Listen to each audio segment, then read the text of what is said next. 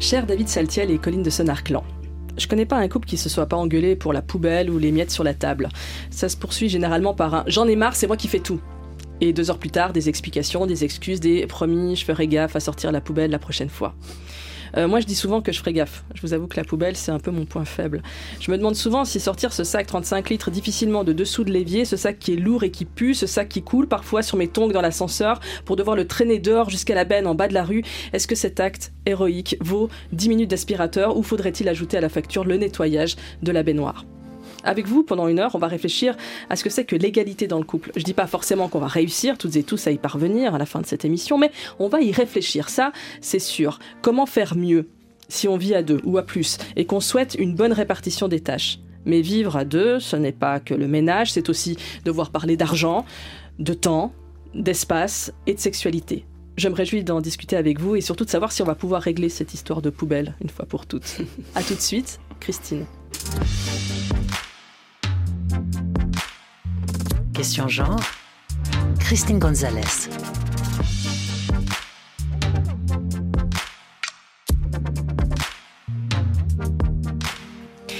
Colline de Senarclan, votre voix est connue sur nos ondes, on vous a entendu dans plein d'émissions, vous êtes spécialiste des questions de genre, de sexualité, vous êtes autrice, chroniqueuse et désormais coach. Bonsoir. Bonsoir. David Saltiel, consultant en questions de genre et spécialiste des masculinités et inclusivité, vous avez un site qui s'appelle women.ch. Oui, bonsoir. Bonsoir. Comment est née cette idée de programme d'égalité dans le couple? Vous n'êtes pas en couple, hein, je le précise. Non. Enfin, que je sache. Euh, J'avais jamais entendu parler de ça. Ensuite, je me suis dit, tiens, euh, voilà, est-ce que c'est une idée qui, qui flaire le Québec euh, ou que sais-je, l'Australie, le, les pays scandinaves? Alors, ça revient déjà, je pense, à notre rencontre. On s'est rencontrés il y a six mois, six, neuf mois, autour d'une table ronde. Et c'est vrai que bah, très rapidement, on a vu que les sujets qui nous tenaient à cœur, qui étaient nos expertises, euh, on avait quand même une certaine complicité euh, sur ces sujets-là. Et euh, bah, de fil en aiguille, on a échangé sur des possibilités de collaboration. Et très vite, cette notion du couple, ce concept d'égalité, le privé, politique, essayer d'avoir une influence sur, ce, sur ces sujets-là, ça a été central. Et très rapidement, on est arrivé sur ces réflexions-là. Ouais, c'est vrai que ça paraît hyper évident tout d'un coup. Quand moi j'ai vu qu'il y avait un, coup, une sorte de programme, de coaching de, autour du couple et de l'égalité. Je me dis, mais bien sûr, c'est génial. Dans mon cas, j'ai décidé de me former au coaching parce que j'avais envie de pouvoir euh, travailler avec les gens sur le plan individuel, avec mon bagage de sciences sociales, euh, avec une vision structurelle quand même de la société, etc.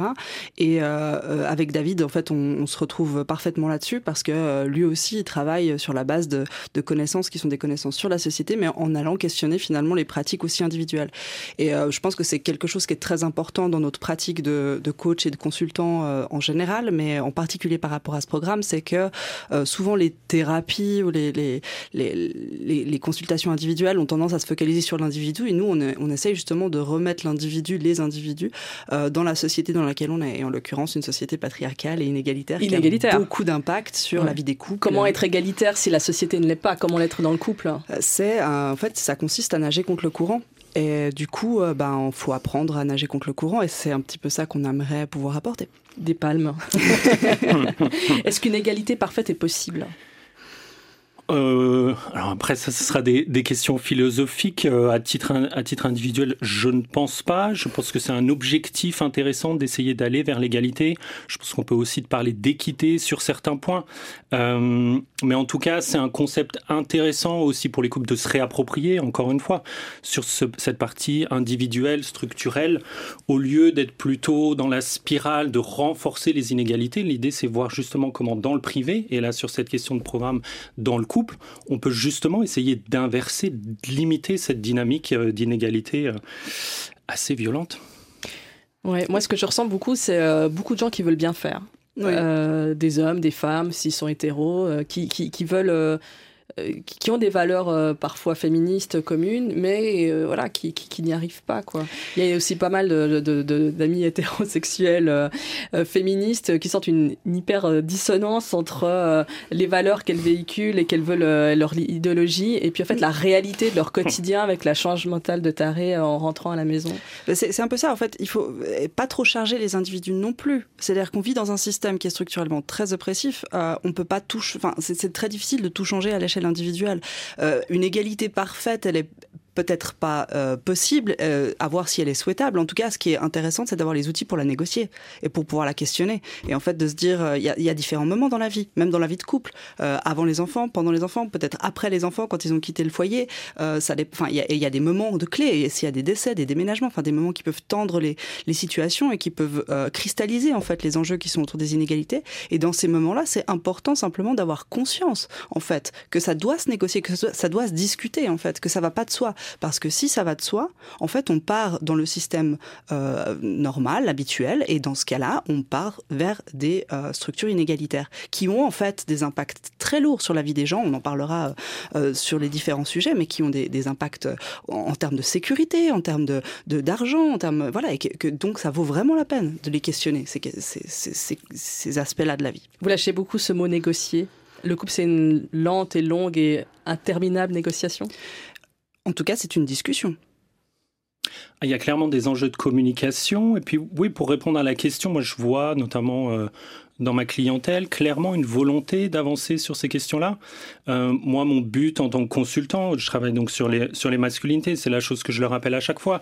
L'idée, c'est pas d'apporter une culpabilité sur leur rôle de dominant, euh, et justement, je pense que la culpabilité a plutôt tendance à apporter de l'apathie. Nous, l'idée, c'est plutôt de faire un état des lieux, de rapporter une forme de conscientisation des structures de domination, des dynamiques, et à partir de là, d'avoir une responsabilité. nous, notre enjeu, c'est justement de les accompagner de leur apporter des outils, des réflexions pour justement que ces couples, ces individus puissent se réapproprier en fait. Ce système, ce concept d'égalité. Une chose importante à dire aussi, c'est que quand on travaille en coaching ou euh, enfin dans les, dans les domaines euh, tels que David et moi euh, les pratiquons, on part des objectifs des clientes et des clients. c'est pas notre vision de l'égalité mm-hmm. qui doit primer. En fait, mm-hmm. les gens arrivent avec leurs besoins, leurs mm. besoins, les structures mm. dans lesquelles ils sont, les impératifs financiers, leurs possibilités. Et donc, en fait, l'idée c'est de leur donner effectivement des outils et puis d'explorer les le pouvoir d'agir qu'ils peuvent avoir au sein de ces structures qui sont effectivement assez oppressives pour qu'elles puissent euh, euh, évoluer et, négocier, pas forcément entre eux, mais aussi avec la société. On va parler des différents points euh, que vous avez mis en place, comme la discussion autour des tâches domestiques, l'espace, le temps, la sexualité. On va commencer par parler d'argent, parce que c'est important parler d'argent. Et c'est puisque nous vivons dans une société capitaliste dans laquelle l'argent compte, a de la valeur, euh, amène des pouvoirs. Et ça, souvent, souvent, euh, c'est un peu tabou dans le couple. On se dit, oh, on est quand même au-dessus de ça, on va pas commencer à parler de pognon, etc. Et pourtant, parler de pognon, ça, ça peut décoincer certaines situations. C'est un impensé, c'est un tabou certainement, mais c'est aussi un impensé. C'est-à-dire qu'il y a beaucoup de couples qui ne discutent pas de la manière dont, par exemple, euh, chacun contribue euh, aux finances du foyer, ou euh, qui ne thématise pas la question de ce que chacun euh, peut et chacune peut travailler et donc accumuler de l'argent, faire de l'argent et peut-être épargner aussi, et qu'est-ce que ça a comme conséquence à long terme en fait sur leur sécurité économique. Donc c'est sûr que c'est des questions qui sont effectivement un peu tabou et surtout qui euh, ne sont pas présentés comme des sujets euh, d'importance parce que on a considéré très longtemps la cellule familiale comme une cellule qui devait être autonome euh, économiquement parlant et qui, faisait un, une espèce d'ensemble. Or, on le sait, c'est plus le cas, c'est pas le cas. les divorces, les décès, les accidents de vie, etc. font que chaque membre du foyer doit pouvoir réfléchir à sa capacité financière et ça tout le long de la vie et l'anticiper depuis très jeune pour pour ne pas se retrouver en insécurité financière euh, beaucoup plus tard dans la vie. Vous pensez aux femmes qui, euh, de toute façon, vont souffrir d'un écart salarial et vont se retrouver avec des retraites de misère il faut voir que ça se cumule. C'est-à-dire que quand vous arrêtez 4 ans de travailler pour vous occuper de vos enfants, ces 4 ans, vous les rattraperez jamais. En fait, ce n'est pas rattrapable. Parce que quand vous allez repartir sur le marché du travail, il y a un trou de 4 ans. Vous allez avoir moins d'augmentation salariale, vous avez c'est la galère pour retrouver un emploi qui va vous euh, payer euh, justement, et c'est 4 ans de trou aussi dans les cotisations sociales. Donc, mmh. en fait, comprendre que vraiment, euh, c'est vraiment une perte définitive. et Comment, dans la, comment dans le couple on peut récupérer cet argent? C'est possible hein Moi, je, je suis pragmatique Hein. on fait une taxe pour celui qui gagne le plus, euh, euh, qui, qui, pourrait nous donner de l'argent. Euh. Alors, encore une fois, nous, on n'arrive pas avec une solution toute faite. On va s'adapter au vécu, aux situations des personnes. Je rejoins clairement Colline sur cette question de, des impensés. On voit que les différences de richesse entre les hommes et les femmes continuent d'augmenter. On a tendance à beaucoup se concentrer sur la question du revenu, ce qui est intéressant. Il faut bien évoluer sur cette question-là aussi. Le problème, c'est que ça va prendre en compte que le travail est rémunéré. Donc là aussi, ça amène la question. Du travail invisible, du travail domestique. Euh, on voit par exemple si les activités domestiques étaient prises en compte dans le PIB, on se retrouve à peu près en Suisse ou en France à plus 30% dans le PIB. Donc il y a bien un apport de valeur. L'idée, c'est aussi de revisibiliser, de revaloriser euh, ce genre d'activité-là et donc de repenser la question en termes de patrimoine. Après, concrètement, pour le coup, je vais, je vais vous parler moi de mon expérience. Mhm. Euh, c'est moi, chez moi, donc je, je suis en couple, j'habite avec ma partenaire, c'est moi qui m'occupe de toutes les tâches domestiques et je suis rémunéré pour ces tâches-là. Euh, et pour le coup, ça va même assez loin parce que j'ai un contrat de travail, donc j'ai des cotisations par rapport à ça. Et l'idée. Donc c'est votre partenaire qui vous paye C'est ma partenaire qui me paye pour ces, pour ces tâches-là. Je peux vous demander combien? Tout à fait. euh, je me retrouve, donc du coup, je fais à peu près 12 heures par semaine et je suis à euh, entre 900 et 1000 francs mhm. par mois. Euh, et l'idée, justement, encore une fois, là, cette solution-là, on l'a trouvée par rapport à nous, par rapport aux deux volontés qu'il y a, par rapport à, euh, à nos habitudes, à nos écarts aussi de salaire. Donc l'idée, c'est vraiment de prendre en compte toutes ces données-là.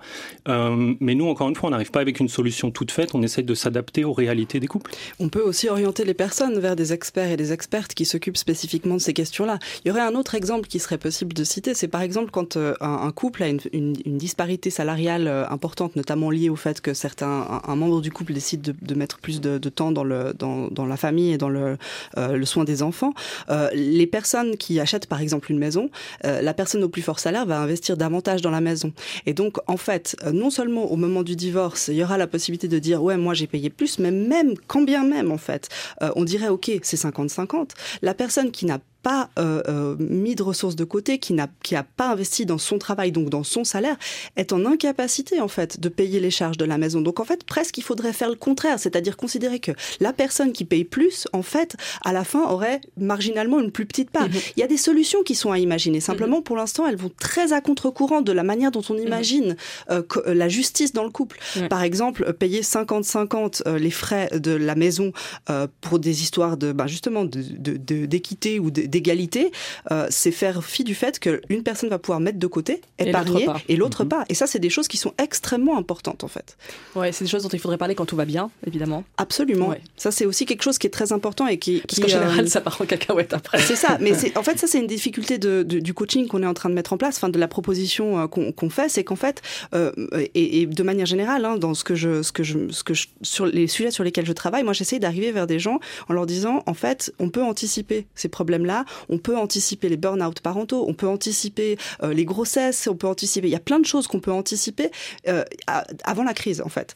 Euh, et de dire tous les parents à qui on pose la question, tous les couples à qui on pose la question après disent oui, en fait, ça aurait été utile. Simplement, il faut voir avant que c'est un outil qui est important et que la question de l'égalité, justement, entre autres, doit être posée au moment où les choses elles vont bien, où on met en place le contrat de couple.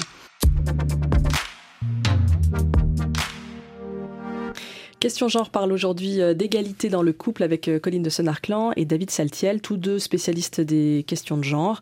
Euh, d'après un sondage Tamedia, dans la grande majorité des couples en Suisse, la femme ne travaille qu'à temps partiel ou ne s'occupe que des enfants lorsque son partenaire travaille à plein temps. Donc c'est un système entier qui empêche une, égalité.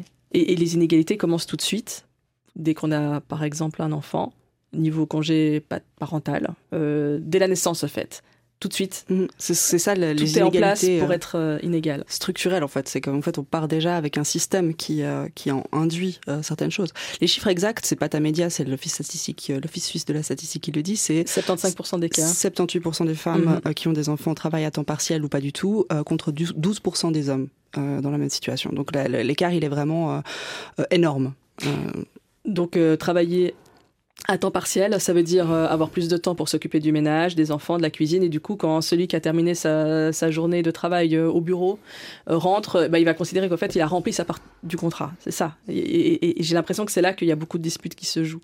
Alors c'est là que c'est intéressant justement que d'arriver avec fixer l'objectif parce qu'en fait avoir une, une un, un contrat qui, enfin un contrat tacite qui euh, euh, propose notamment qu'une personne travaille à temps réduit pour s'occuper de la famille et l'autre euh, a un plus haut taux pour gagner de l'argent, c'est ok. Si ça fait partie des objectifs du couple, simplement il faut un avoir conscience des conséquences que ça a économiquement sur le long terme et deux ensuite discuter des autres moments. C'est-à-dire par exemple le soir, bah, quand on rentre du travail, en fait il y a encore du travail domestique et puis la personne qui travaille à temps partiel doit avoir le même nombre d'heures de travail total que, que son partenaire qui travaille plus euh, de manière rémunérée. Donc ça, c'est des choses qu'il faut absolument discuter aussi pour justement éviter de penser que j'ai bossé toute la journée, donc maintenant je me pose et par contre, ta journée à toi, elle finit à, 10h30 du soir. Oui, c'est vrai qu'on voit aussi justement sur les tâches domestiques, c'est un bon symbole de voir les, les, champs professionnels et les champs personnels en fait qui viennent s'imbriquer dans le sens où, bah, pour le coup, avec la charge mentale, donc les tâches domestiques, la personne qui va être plus en charge de ces tâches-là, bah, potentiellement va être en temps partiel, va avoir euh, euh, du coup euh, plus de difficultés d'avancer dans sa carrière. et on, donc c'est aussi pour ça que cette notion d'égalité, elle est aussi potentiellement importante dans ces tâches domestiques. encore une fois, on s'adapte, on s'adapte aux besoins des couples, mais en fait là, ça va venir renforcer les inégalités si du coup on fait une équité en fait en termes de, de répartition des tâches et de temps. Donc, euh, un peu comme je trouve Virginie Despentes l'a très bien dit, euh, les hommes vivent chez les femmes et, les femmes travaillent chez les hommes. Donc, l'idée, en fait, c'est cette réappropriation des espaces et de ces champs et d'avoir une volonté de voir, en fait, l'effet que ça peut avoir de. Euh, oui, je, dirais de, le mode et le temps passé sur la répartition des tâches euh, et les conséquences négatives après que ça sur la carrière, sur les revenus, sur le temps partiel et sur l'évolution professionnelle de manière générale, notamment des femmes qui... Mais concrètement, on fait quoi? On se fout à table, on compte les heures d'aspirateur euh ouais. très concrètement, je pense que c'est la première chose à faire. Euh, calculer, en fait, observer, voir ce qui se passe, euh, prendre en charge, bah, thématiser cette différence justement entre travail domestique et justement charge mentale, c'est-à-dire il y a ce qu'on fait avec les mains, hein, parce que là, encore une fois, la charge mentale, c'est mental, c'est très bien, mais on fait pas la vaisselle avec le mental, on fait la vaisselle avec les mains. Puis d'autre part, la charge mentale, c'est-à-dire en fait ce qui reste et ce qui est une part de l'impensé du travail domestique, mhm. euh, de voir ce qui est visible, ce qui est invisible, euh, et puis de comptabiliser, bien sûr. Mais comment est-ce qu'on peut comptabiliser? Est-ce que trois heures d'aspi, ça vaut euh, Il faut que j'organise les vacances l'été prochain? Ah. C'est le temps, peut-être que le temps qu'on y passe. En tout cas, nous, c'est vrai qu'on arrive d'abord avec un diagnostic hein, de répartition des tâches, donc comme Colline l'a bien dit, sur la charge mentale, donc il n'y a pas que l'action, dans les, que l'exécution, hein. il y a bien aussi la planification qu'il faut prendre en compte, et c'est bien ça la clé, hein, et souvent la chose qu'on oublie dans la charge mentale. Donc l'idée, c'est aussi de moi, j'entends souvent hein, ça, mais t'aurais dû me demander. Mais en fait, si j'ai déjà à te demander de faire des tâches, c'est-à-dire que c'est moi qui ai la responsabilité en fait de planifier, de mhm. réfléchir à cet espace euh, familial et domestique. Et c'est ça en fait euh, une des clés. Donc nous, l'idée c'est ça, c'est d'arriver à un diagnostic avec l'exécution, la planification, euh, le temps passé sur les tâches, la pénibilité de ces tâches-là, la satisfaction, les difficultés qu'on peut avoir. Et une fois qu'on a une clarté sur cette répartition-là, qui est une clé avant de passer à l'action et de réfléchir à une répartition concrète, euh, et eh ben là, justement, on peut mettre en place ce qui va convenir au couple euh, en termes de temps, de répartition, de type de tâches. Essayer d'avancer et, se rappeler que c'est quelque chose qui est aussi toujours en évolution. Encore une fois, toujours à rediscuter, toujours à renégocier. C'est pas, euh, on a fait le diagnostic, on a la répartition des tâches et c'est fini. Euh, il faut bien après avoir des modes de contrôle, de vérification, qu'il y a un, un, bien-être commun dans, euh, dans cette répartition-là. Et puis non plus pas baser tout ça sur que du négatif en fait. Regardez aussi ce qui marche, ce qui marche déjà, ce qui, qui, déjà des stratégies qui sont mises en place par les couples pour partager les tâches, notamment le fait qu'on n'est pas tout et tous pareils. Il y a des choses qui pour nous sont très compliquées à faire alors que pour notre partenaire, en fait, ça, c'est, très simple. Il y a des choses qu'on peut facilement en fait partager de manière en bonne intelligence. C'est pas que basé sur une égalité à 50%. C'est aussi de réfléchir en fait intelligemment et positivement à ce qui fonctionne et puis de, capitaliser aussi là-dessus. Mm-hmm. Il y a aussi une négociation à faire avec soi-même. Qu'est-ce qu'on est prêt, prête à faire? On n'a pas forcément envie de faire Qu'est-ce qui coûte? Alors, c'est sûr que là, on rentre dans un champ qui, quand même, euh, euh, est, imbriqué avec des rapports de pouvoir. Et qu'il faut aussi se dire que l'égalité, les projets d'égalité vont avec une remise en question de certains avantages et de certains privilèges qui jusque-là existaient, comme par exemple le fait que traditionnellement les hommes, quand ils rentraient du travail, eh ben, l'image de, de l'homme qui se pose avec son journal, c'est pas un mythe, c'est quelque chose qui existait et que ça, c'est quelque chose qu'on remet en question. Parce que, encore une fois, euh, une journée de travail qui commence à 6h30 du matin et qui finit à 22h30 le soir euh, n'est pas comparable à une journée de travail dans un bureau qui commence à 8h et qui finit à 18h, euh, 19h. Et puis une autre chose qu'il faut apporter, c'est qu'un autre avantage quand même d'une bonne répartition des tâches, c'est que domestique, hein, c'est que c'est bon pour la santé mentale en fait de chacun chacune. Aujourd'hui, le couple, c'est quand même, on n'est plus dans une société dans laquelle on a nos grands-parents, enfin les grands-parents, tout un système social qui nous permet de déléguer les tâches euh, domestiques, souvent on est, euh, c'est que la cellule du couple en fait qui doit prendre en charge ça.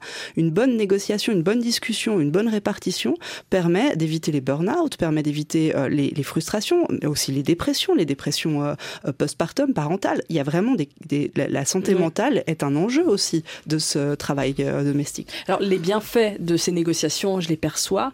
je, peine à, à, voir le calme autour de cette discussion. C'est toujours, ça génère tellement de tensions, discuter de tâches domestiques. Quand je vous écoute, ça a l'air cool, on discute, on négocie, on parle, etc. C'est de la belle communication. Mais en fait, on s'engueule toujours autour de la poubelle ou des miettes. Pourquoi?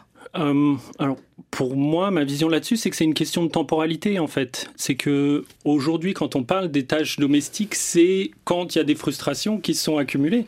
Alors que justement, nous, notre idée, c'est de revenir à la base et justement de créer une vision commune, une diagnostic. La vision commune, elle est vraiment importante. On s'est rencontré, on s'est rendu compte, pardon, que quand on fait ces diagnostics, il y a une vision très différente en termes de temps passé sur cette répartition des tâches. Donc déjà, rien que de voir euh, le temps que passe l'autre. Non, mais c'est hyper malhonnête. Mais bien sûr. En tout, cas, moi, je suis super malhonnête. je dis non, mais attends, 5 euh, heures, là, c'est 5 heures à passer l'aspirateur. En vrai, c'était une heure et demie. Euh, enfin, il y, a quelque chose comme ça de. de Mais ça, c'est justement notre responsabilité. En fait, nous, euh, on, est en charge de ce processus-là. On est en charge de créer un espace dans lequel ces discussions, elles peuvent avoir lieu à tête reposée, avec des outils qui permettent d'objectiver les choses, de discuter. Enfin voilà, c'est aussi notre l'objectif de ce programme, de, de cette idée de, de, de, de couple égalité, c'est aussi de créer un espace dans lequel ça, ça peut se faire de manière justement euh, euh, non émotionnelle et, parce qu'il n'y a pas, enfin, c'est pas nécessairement une tension. Je veux dire, c'est on, parle de, on parle d'organisation au final. Et, puis c'est vrai que c'est là que nos expertises aussi viennent. Il faut voir quand même que le rapport à l'espace, à l'espace domestique privé, à l'espace public professionnel, c'est quand même de fortes constructions genrées. Donc il y a bien des discussions à avoir dans le couple. À deux, il y a aussi des réflexions, des conscientisations à avoir sur son, sur son propre rapport aux tâches. Un exemple que je trouve assez intéressant sur, euh, sur le fait de cuisiner, par exemple. Ben, on s'est rendu compte que la cuisine quotidienne, ça va être plutôt les femmes qui vont les faire, alors que quand on reçoit, là dans ce cas-là, les hommes vont plutôt prendre cette activité-là, mais c'est parce que là, elle va être reconnue. Elle va visible. Être... Exactement. Spectaculaire. Donc, Quelle chance tu as d'avoir Robert qui fait la cuisine. Exactement. Donc, euh, alors que potentiellement, il fait la cuisine, il a fait cette cuisine une seule fois dans le mois, c'était ce soir-là. Donc, donc c'est toutes ces questions-là, nous, euh, qu'on essaye d'apporter, d'essayer d'apporter de la visibilité, une conscientisation ouais, sur, ce, sur ces questions-là. Et après, oui, avec nos outils, euh, évidemment, il y aura des émotions, mais c'est aussi pour ça qu'on a ces thèmes-là. On va aussi potentiellement parler d'intelligence émotionnelle. Et oui, il va y avoir des émotions et des frustrations, mais nous, encore une fois, c'est notre travail de les accompagner, d'apporter des outils pour, bah, quand ces émotions et ces intenses réactions émotionnelles arrivent, de savoir les gérer.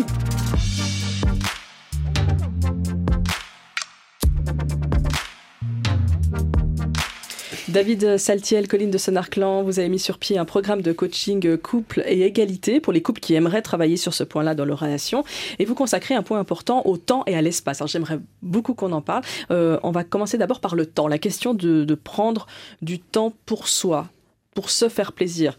Euh, ça contrebalance euh, l'idée romantisée euh, du couple fusion qui aime faire tout ensemble, qui a les mêmes passions. Le temps pour soi, ça peut être du temps en couple. Hein. La question, c'est qui a la possibilité d'avoir un temps qui est en dehors de, notamment quand on a des enfants, de la famille et des tâches domestiques liées aux, enfants ou à la famille et aux domestiques. si c'est ensemble et que c'est égalitaire, pas de problème. Euh, ce qu'on observe, c'est que euh, la enfin, dans, structurellement, les hommes ont plus de, de possibilités de, par exemple, faire du sport à l'extérieur du foyer que les femmes, parce que, encore une fois, le, le, le métier de mère traditionnellement et dans l'idée qu'on en a, c'est un métier qui ne s'arrête jamais en fait, y compris pendant les vacances. Euh, quand vous partez, enfin moi j'en parlais avec des mères qui me disaient mais moi je pars en vacances. C'est pas des vacances. Euh, c'est les vacances pour mon mari, mais moi en fait je vais faire à manger tous les jours matin, midi et soir. En plus j'aurai mes beaux-parents sur le dos et ça va être tout sauf des vacances. Et là la question du temps. Euh, du temps off en fait, du temps de repos aussi, du temps de, pour dormir, du temps pour faire autre chose que ça, elle est vraiment importante. Et le temps pour soi aussi, non, euh, David euh, Oui, c'est ça. Nous, on invite à, une réflexion sur essayer de trouver justement un équilibre entre l'équilibre individuel, du temps qu'on a besoin pour prendre soin de soi, parce que évidemment, si on veut aussi être bien dans notre couple, il faut quand même être bien avec soi-même. Du temps qu'on va prendre aussi pour entretenir la relation, hein, parce que, euh, comme les personnes qui sont en relation le savent, c'est quand même du travail, c'est du temps, de l'énergie qu'il faut passer pour, pour faire fonctionner ces relations, les faire évoluer. et et c'est les temps qui sont alloués, bah, oui, aux, activités après, euh, aux activités sociales, aux activités professionnelles. Donc l'idée, encore une fois, c'est d'avoir une vision claire en fait de ces temps, de voir quels sont nos besoins, et encore une fois, d'être dans la communication, dans la négociation, de voir euh, comment se réapproprier euh, les temps qui nous sont qui nous sont nécessaires? Et puis bien sûr, quand on parle de temps, il ne faut pas oublier que le travail domestique, c'est quelque chose qui vole du temps au travail rémunéré. Ça, c'est aussi une chose, c'est que le temps, euh, bah, c'est une possibilité. Quand on a du temps pour travailler de manière rémunérée, on a une possibilité de gagner sa vie, ce qui n'est pas le cas quand on n'a pas assez de temps. Et en fait, quand les femmes euh, renoncent à une activité rémunérée pour s'occuper de leur famille, ce qu'on ne dit pas, c'est que c'est l'enjeu du temps. C'est qu'en fait, elles ne peuvent pas faire les deux. Euh, le temps n'est pas, on peut pas doubler le temps. Donc, cet enjeu du temps, il est à titre personnel, il est à titre individuel, à titre de couple, à titre de repos et à titre de travail rémunéré. Oui, puis pour prolonger ce que Colline dit, on voit euh, sur, sur les activités domestiques, hein, euh, dans la répartition des tâches, euh, assez stéréotypées d'ailleurs, mais plutôt les activités des hommes, ça va être des activités domestiques assez claires dans le temps et l'espace. Ça va être le bricolage, ça va être de la réparation. Donc ça, il y a une clarté quand même. Alors que les activités domestiques des femmes, les femmes, c'est plus souvent elles qu'on va appeler quand l'enfant est malade, par exemple. Donc il y a bien une interruption, il y a bien plusieurs tâches, en train de s'occuper des enfants, en même temps faire la lessive, en même temps faire à manger. Donc ça, c'est bien aussi une question de temps et d'espace. Donc c'est pour ça que tous les thèmes qu'on aborde sont vraiment en lien et viennent vraiment se compléter. Et nous, on apporte mm. une réflexion sur ce tout. Là, vous parliez, vous avez lâché le mot espace. Euh, c'est aussi important cet espace. Alors c'est là encore un impensé euh, assez énorme. Enfin, un impensé. En même temps, encore une fois, Virginia Woolf a écrit euh, un, ou un lieu à soi. ça fait déjà un petit moment. Donc, elle avait thématisé le fait que pour pouvoir écrire, en l'occurrence, mais pour pouvoir créer, pour pouvoir travailler, en fait, il fallait un espace à soi et de l'argent. Donc en fait, c'est quelque chose qui est, enfin c'est une base que Virginia Woolf avait déjà thématisé. Euh, mais avec le Covid, c'est un peu revenu parce qu'on s'est rendu compte que quand les gens étaient totalement à la maison, euh, les hommes avaient parfois un bureau, euh, euh parfois un atelier pour faire du bricolage, euh, parfois une pièce pour faire de la musique, etc., etc. Et que c'était rarement le cas des femmes qui, en général, avaient même moins d'espace personnel que les enfants. Et du coup, cette, cette, cette, thématique, elle ressort et elle, elle se pose. De quoi on a besoin en fait en termes d'espace, notamment pour pouvoir s'isoler, pour pouvoir se reposer, pour pouvoir travailler. Euh, c'est un travailler sur un coin de table dans la cuisine, c'est épuisant. Et on revient sur la question de la santé mentale. Avoir un espace euh, délimité à soi, petit ou grand, qui ça peut être une table, un bureau. Enfin voilà, ça dépend aussi évidemment de, de la, des possibilités. Euh, et, et, et en, en, discuter, thématiser ça, c'est important en termes aussi, notamment de santé mentale. Ouais. D'ailleurs, qu'on soit dans un couple hétéro ou homo, pareil, hein, c'est vraiment euh, la question d'avoir un temps à soi, Mais même au travail, soi, même dans un lieu de travail en réalité. Oui, pour le coup, cette répartition justement de l'espace, de réfléchir peut-être à, des espaces justement euh, individualisés, ça peut être euh, ça peut être une chambre séparée. Alors après, c'est sûr qu'on arrive là après sur, euh, il faut quand même des, privilèges financiers derrière pour des questions là, ou, même potentiellement un lieu de vie aussi aussi différent. Alors ça, ça vient évidemment remettre en question beaucoup de choses, une certaine euh, vision de l'évolution du couple, ce qu'on appelle un peu cet ascenseur euh, relationnel. Donc euh, l'idée qu'en fait que l'évolution du couple va dans un sens très linéaire.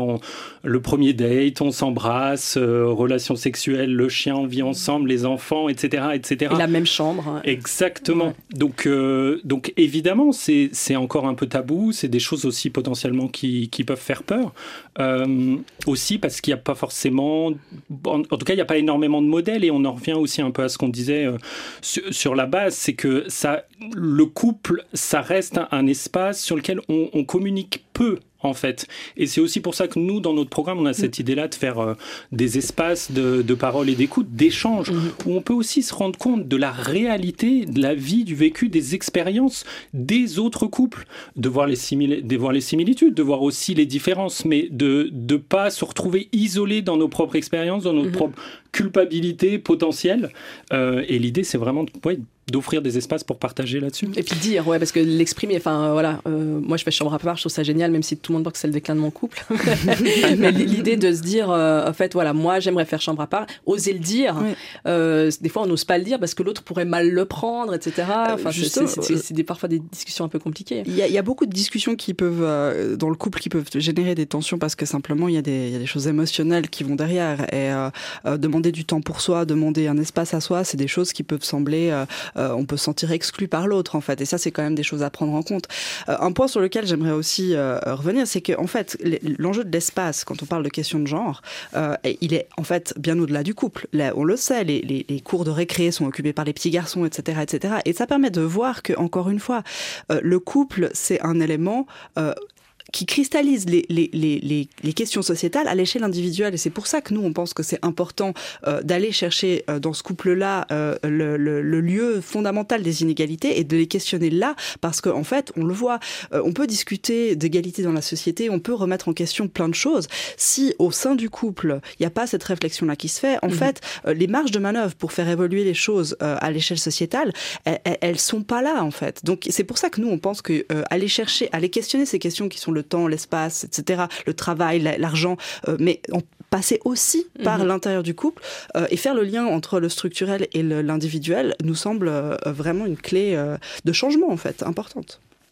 C'est vrai que la question de, j'ai l'impression quand, quand, je vous écoute que la révolution elle se mène là quoi peut-être même plus que plutôt que d'attendre que des politiques euh, la révolution elle se change partout. Il faut en fait en réalité il faut faire feu de tout bois. Et on le voit hein, plus les dispositifs sont divers et nombreux et plus euh, on peut euh, faire changer les choses. Mais c'est sûr que si on propose aux femmes de travailler 40 heures par semaine euh, parce qu'on pense que c'est comme ça que enfin ou, qu'on propose des, des, mesures pour l'égalité salariale mais qu'on questionne pas les pratiques au sein des couples qui permettent ou non aux femmes d'avoir concrètement accès à ces emplois on, on, on, passe à côté du problème. On, on est lu d'une partie du problème oui, et puis euh, je, suis d'accord avec Colline là-dessus. Il y a clairement aussi parfois une limite dans l'action politique hein, sur ces, sur ces thèmes-là. Euh, je prends pour les pays occidentaux de manière générale.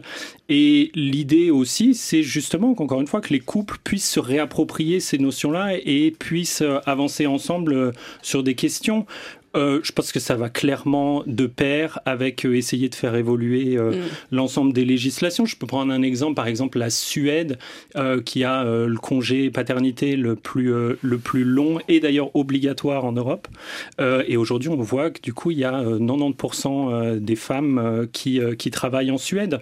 Donc, il y a bien une nécessité de faire avancer les choses d'un point de vue structurel et donc de pousser potentiellement le champ politique à faire avancer ces choses-là.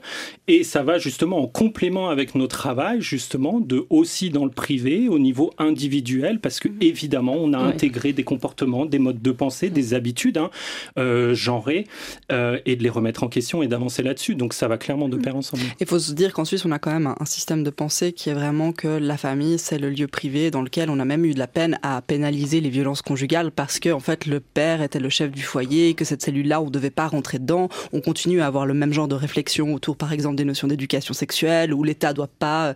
Donc en Suisse on a quand même une, une, une, une vision assez conservatrice euh, de, de, du, du, noyau familial et c'est vraiment important de rappeler que le privé est politique et puis qu'en fait il y a des enjeux politiques qui se jouent en fait dans le privé vraiment. Le lit est politique. Le lit est politique. D'ailleurs, à propos d'espace, là aussi c'est un point de négociation qui fait l'étoile de mer dans le lit. Hein. je pensais pas forcément au cul, je pensais même Est-ce qu'on a deux couettes ou on en a une On peut faire l'étoile de mer quand on dort aussi. Hein. J'ai rencontré ça dans ma vie parfois.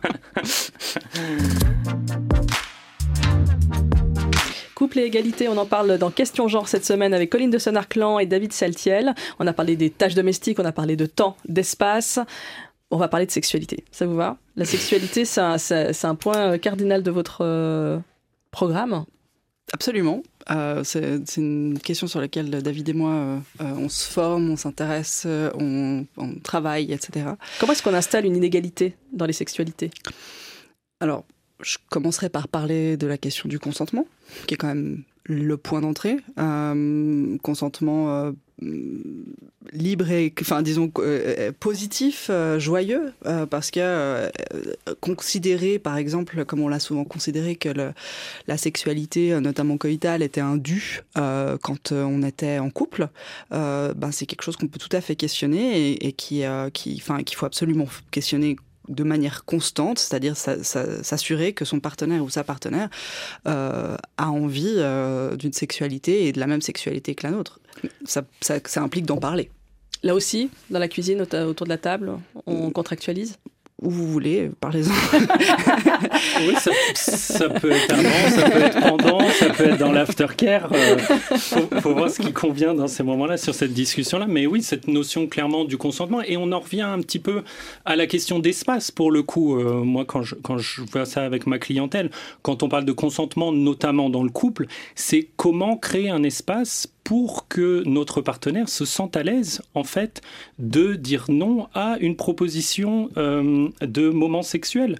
Donc c'est aussi ça la clé de l'enjeu de la communication. Et ça vient évidemment avoir des conséquences après sur le bien-être. Et pour tiens pour faire un lien avec les tâches domestiques on, voit qu'il y a des, des, études qui montrent en fait qu'il y a un, mieux-être sexuel quand en fait il y a une répartition qui convient aux deux des tâches domestiques. Donc encore une fois tout est lié.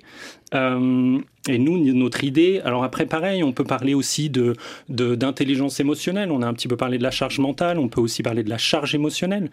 Euh, et l'idée, justement, dans le consentement, c'est comment gérer un potentiel refus. Donc encore une fois, c'est un travail qu'il faut faire à deux, c'est aussi un travail individuel et c'est ça nous qu'on apporte en fait dans notre programme où donc au-delà des espaces de parole, il va y avoir des espaces où on reçoit les couples, hein, où on fait des sessions avec le couple, ou aussi on fait des sessions individuelles avec chaque euh, chaque partie du couple pour avoir cette réflexion, cette boîte à outils, cette évolution aussi dans certains comportements, certaines compétences hein, d'observation, d'intelligence émotionnelle qu'il faut acquérir également. La question des, sexualités, c'est aussi là où se cristallise euh, euh, les fragilités. Euh, les inégalités, certes, mais aussi les fragilités, les, peurs et les dynamiques de couple. Bah, il y, a beaucoup, beaucoup d'éléments en réalité. Hein. Euh, considérer que chaque membre du couple a de fait sa sexualité. La sexualité dans un couple n'est pas enfin, il faut quand même se souvenir que quand on a un orgasme, c'est dans son propre corps qu'on l'a. Quand on a du plaisir sexuel, c'est dans son propre corps qu'on l'a. Donc l'autre, l'autre peut être considéré comme un vecteur de notre plaisir, mais en réalité, notre, enfin, notre corps est, le nôtre. Donc ça, ça implique la question de savoir si la masturbation est une question légitime, euh, parce que c'est pas parce qu'on est en couple qu'on n'a pas d'activité masturbatoire. C'est pas parce qu'on a une sexualité épanouie à deux qu'on n'a pas une activité masturbatoire. Est-ce qu'il y a d'autres choses qu'on a envie de pratiquer sexuellement qui ne sont pas euh, dans le trip de notre partenaire? Et peut-être que du coup, ça implique qu'on puisse s'ouvrir à d'autres euh, pratiques sexuelles à l'extérieur du couple. Mais ça, effectivement, ça vient chercher des fragilités en termes de questions de jalousie, etc., qui peuvent être aussi thématisées. Après, il y a quand même la question aussi des normes euh, euh, autour de la sexualité, des scripts sexuels qui font que les, filles, les femmes, les, les, personnes avec une vulve se retrouvent très souvent mises sur la touche parce que on considère que le coït, c'est le sexe. C'est la fin du... Voilà, que c'est la fin en soi et que le, la, la, fin du rapport, c'est l'orgasme et en fait comme dans les films. que, ça comme dans toujours. quand le mec jouit oui. parce qu'en fait implicitement la femme elle jouit euh, automatiquement c'est magique. sûr. alors euh, euh, replacer le clitoris aussi et, le plaisir des, des, des, personnes qui ont des vulves là-dedans c'est important parce que on le sait il y a une inégalité à l'orgasme en fait. Donc c'est important aussi de thématiser ça qui prend le plus son pied dans le couple ça fait c'est c'est quelque chose qui peut être discuté parce qu'encore une fois il y a des solutions pour améliorer cette égalité. Genre Genre, euh, questionner les pratiques. Tu dois trois orgasmes. Euh, bah, savoir ce qui fait jouir qui, comment, euh, savoir si on a des, des, idées sur comment doit se passer un rapport sexuel qui, en fait, ne mène pas au plaisir de certains ou de certaines. vraiment, en fait, replacer. Et puis surtout, donner cette, la légitimité à cette question. De dire, en fait, c'est pas parce que votre couple. Enfin, questionner la sexualité de votre couple, ça veut pas du tout dire que votre couple va mal. Au contraire, ça veut dire que votre couple va bien. De dire, c'est un sujet en soi en réalité et qui a toute sa place, toute sa légitimité. La santé sexuelle, le plaisir sexuel fait partie euh, de la santé tout court et de l'épanouissement. Donc c'est des questions qu'il faut valider et légitimer, notamment dans les couples, évidemment. Oui, c'est vrai que les, sexualités restent quand même des choses très identitaires, hein, encore aujourd'hui, euh, que ce soit dans notre rapport à nous-mêmes et notre, le rapport qu'on a et notre vision qu'on a du couple. Hein. Donc, euh, évidemment, ça, c'est une partie centrale euh, de notre programme. L'idée, nous, qu'on a derrière, encore une fois, c'est essayer d'avancer sur, sur cette forme de communication pour, pour parler du plaisir et pour, le coup de l'orgasme, moi ce que, ce que j'ai noté, et je trouve une évolution quand même euh, assez triste, c'est que pour le coup les plaisirs féminins, il y a encore euh, des dizaines d'années, n'étaient pas du tout pris en compte. Je vois aujourd'hui qu'il y a une volonté d'avancer dans la compréhension, en tout cas dans les, dans les couples hétérosexuels, hein, euh, et d'essayer de donner plus de plaisir. Le problème en fait, c'est que du coup s'il y a une mauvaise communication par rapport à ça, moi quelque chose que j'ai remarqué, c'est ce que j'appelle la pression à l'orgasme. Donc oui, on reprend en compte le plaisir de l'autre, mais c'est en fait quelque chose qui est lié à notre ego et à comment on va se sentir, nous, dans cette interaction sexuelle. Donc, c'est aussi OK de ne pas avoir d'orgasme. en tout cas, toutes ces choses-là, c'est des choses sur lesquelles il faut échanger. Et nous, on va amener justement des possibilités de communiquer déjà de comment communiquer, de pas forcément être toujours dans le négatif, dans la frustration, dans voilà ce qui me manque, mais plutôt de voilà ce que j'aimerais découvrir, explorer avec toi. Mm. Donc il y a aussi un mode de communication à réfléchir et qu'on essaye d'apporter.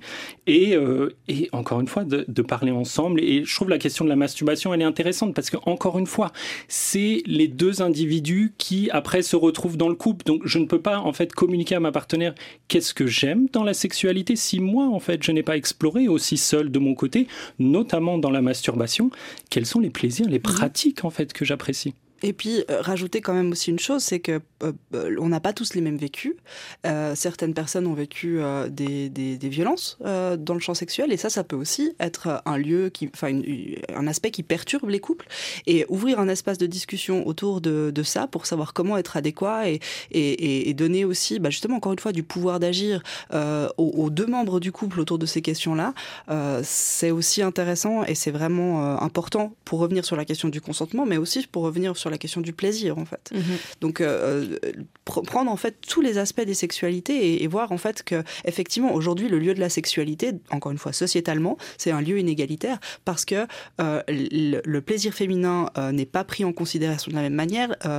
les femmes vivent beaucoup plus de violences sexuelles, donc le, le, sexe est aussi un danger. En plus, il y a de la stigmatisation, alors que les hommes sont validés dans leur sexualité, les femmes sont souvent considérées comme moins valables si elles ont une sexualité active ou si elles montrent du désir. Euh, donc en fait, toutes ces questions-là, ça, impacte évidemment les couples. Donc c'est intéressant, encore une fois, de faire le lien entre ces structures. Euh, nos sexualités, c'est pas juste nos corps qui réagissent. En fait, on est vraiment impacté par toutes les représentations sociales, toutes les normes, et euh, poser ça sur la homme table. Ou femme ou autre, c'est ça. Femme, absolument. je pense parce que vous êtes spécialiste d'Alice des, des, masculinités. Je pense que la question de la performance aussi, de l'injonction à, être fort, dur et, long. c'est exactement ça. Et large. Les injonctions à la virilité, du coup, qui se traduisent euh, par l'érection, euh, évidemment. Et, ça aussi, il y a une forme, moi je le vois après, de culpabilité, de mal-être par rapport à ça, mais aussi parce qu'on n'est pas capable d'exprimer nos, d'exprimer nos vulnérabilités par rapport à ça. Et à cette injonction à la performance, euh, la performance permanente. Donc c'est sûr que... Il y a plein de malentendus, j'ai l'impression, non? Bah, Il y a plein d'inductions. Et en fait, il faut juste ouvrir la boîte et dire toutes ces choses qu'on considère comme aller de soi, peut-être qu'elles peuvent être questionnées et mises sur la table pour permettre le dialogue. C'est ça le problème, c'est l'idée que ça va de soi, mhm. qu'on n'a pas besoin d'en parler. Que le coït, par exemple, est le centre de la sexualité. Est-ce que vraiment ça va autant de soi que ça? Ou la pénétration. Oui, oui, et que euh, même de voir la sexualité comme quelque chose qui, euh, qui est linéaire et qui commence clairement avec un point A et un point B, et d'essayer potentiellement de retrouver des moments de sexualité hors, par exemple, du lit et de voir justement que ce n'est pas que la pénétration. Après, il y a aussi la question qu'on voit, par exemple, dans des outils qui est la roue du consentement. C'est aussi potentiellement reconnecter à un toucher qui n'est pas forcément fondamentalement toujours sexuel. Aussi, oui, rediscuter ce que c'est le sexe. Exactement. Le sexe, ça peut être euh, décapsuler une, une canette, quoi. Mhm. Mais oui, ça peut être s'embrasser d'une certaine manière, ça peut être une forme de caresse. c'est réinventer, c'est ça cette idée-là. C'est donner de la liberté. Exactement. On va, on va bientôt se quitter, mais j'aimerais, j'aimerais savoir ce que vous proposez, vous, concrètement. Euh, c'est vrai qu'on a parlé souvent de votre, votre programme pendant cette, cette heure-là. Donc, vous, vous proposez des coachings individuels ou en couple, hein, c'est ça? Alors, notamment des coachings individuels. Il y a la possibilité de nous contacter et, euh, pour, euh, pour prendre rendez-vous. On offre toujours évidemment une session gratuite et sans engagement pour prendre contact.